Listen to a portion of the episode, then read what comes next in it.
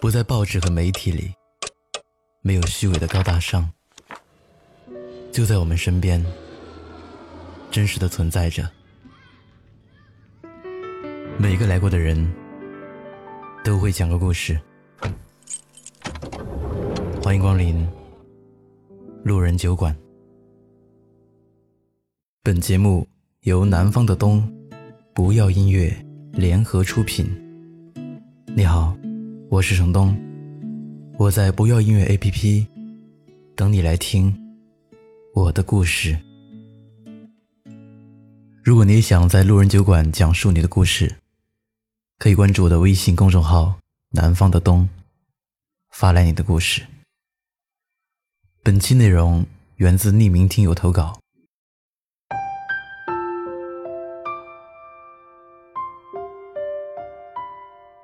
亲爱的小姨，好久没聊了，突然有点生疏，不知道从什么地方开始聊起。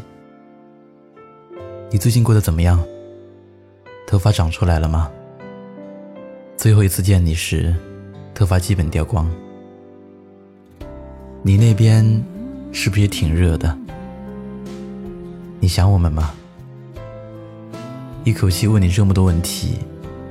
你是不是也不知道从何说起？对不起，我有点激动。毕竟我再也没有机会与你面对面聊天了，哪怕是电话、短信或微信。你离开我们将近八个月了，时间过得真的好快，快到我已经在心里自动屏蔽你，不再说起你。甚至都不敢想起你，因为一旦触动，好不容易建立起来的内心堡垒，就被轰炸过一样，七零八碎，无法拼接。虽然你的离去并不是偶然，甚至可以说是必然，你给我们做了长达十二年的心理建设。你在研究生二年级的时候开始。就在学校晕倒。从你被确诊为尿毒症的那一刻开始，那时的我还在读初一。某天放学回家，看到妈妈和姥姥都哭肿了脸，还在七手八脚的收拾东西。我诧异的问缘由，他们一句“你小姨想回家了，我们去看看她”，就搪塞过去了。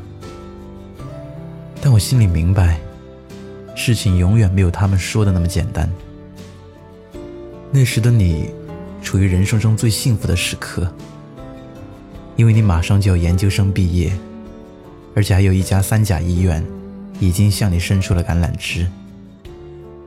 但我想说，最让你感到幸福的，应该是你谈了三年多的男朋友向你求婚。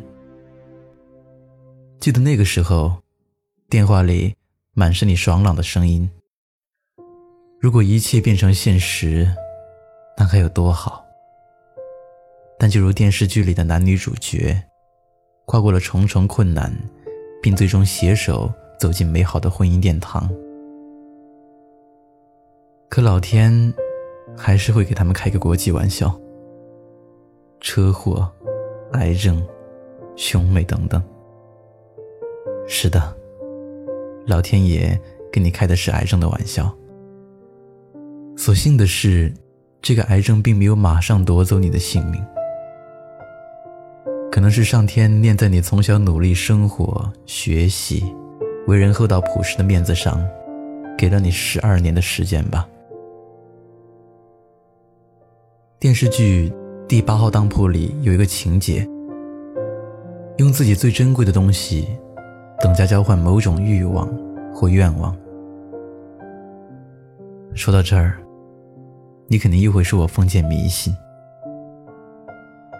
应该是我的小姨夫以及先进的医疗技术救了你的命。是啊，当你给我讲我小姨夫在医院走廊里跟他们家人抗争的时候，他说一定要娶你回家的故事情节，我好想说。这不就是电视里的桥段吗？我很佩服小姨夫，面对生死一线的女友，他没有退缩，而是力排众难，将出院还坐在轮椅上的你娶回家。你曾跟我说过，那时的你心如刀绞。小姨夫将你们的婚房卖了，给你当医疗费。于是你们住在小姨夫之前住的一个单间里，这一住便是十几年。婚后的生活，用你的话来说，就是悲喜交加。喜的是，你的病情有所好转；悲的是，你变成了一副甜蜜的负担。你的生活起居都需要他来照顾。他为了照顾你，单位家里两头跑，整天蓬头垢面。以我对你的了解，你肯定是看在眼里，疼在心里。可生活中的不如意，你从未向我们透露过一个字。是啊，你离家读书，一年才回两次家。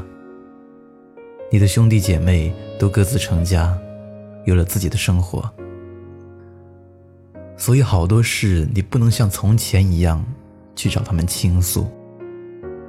姥姥中年丧偶，在偏僻的农村一个人支撑起一个家，将你们兄弟姐妹养大成人，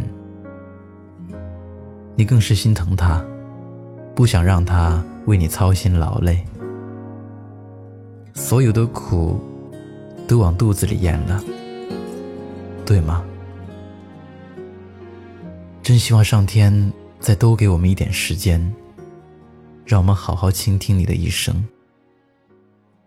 我知道，这已经不可能，但我希望你去的地方，从此没有痛苦。如果偶尔想起我们，那麻烦你给我们托个梦好吗？我的这封信只是我的低喃。我知道，你永远都没有办法收到我的回复，但我想把它变成音符，传递给天堂的你。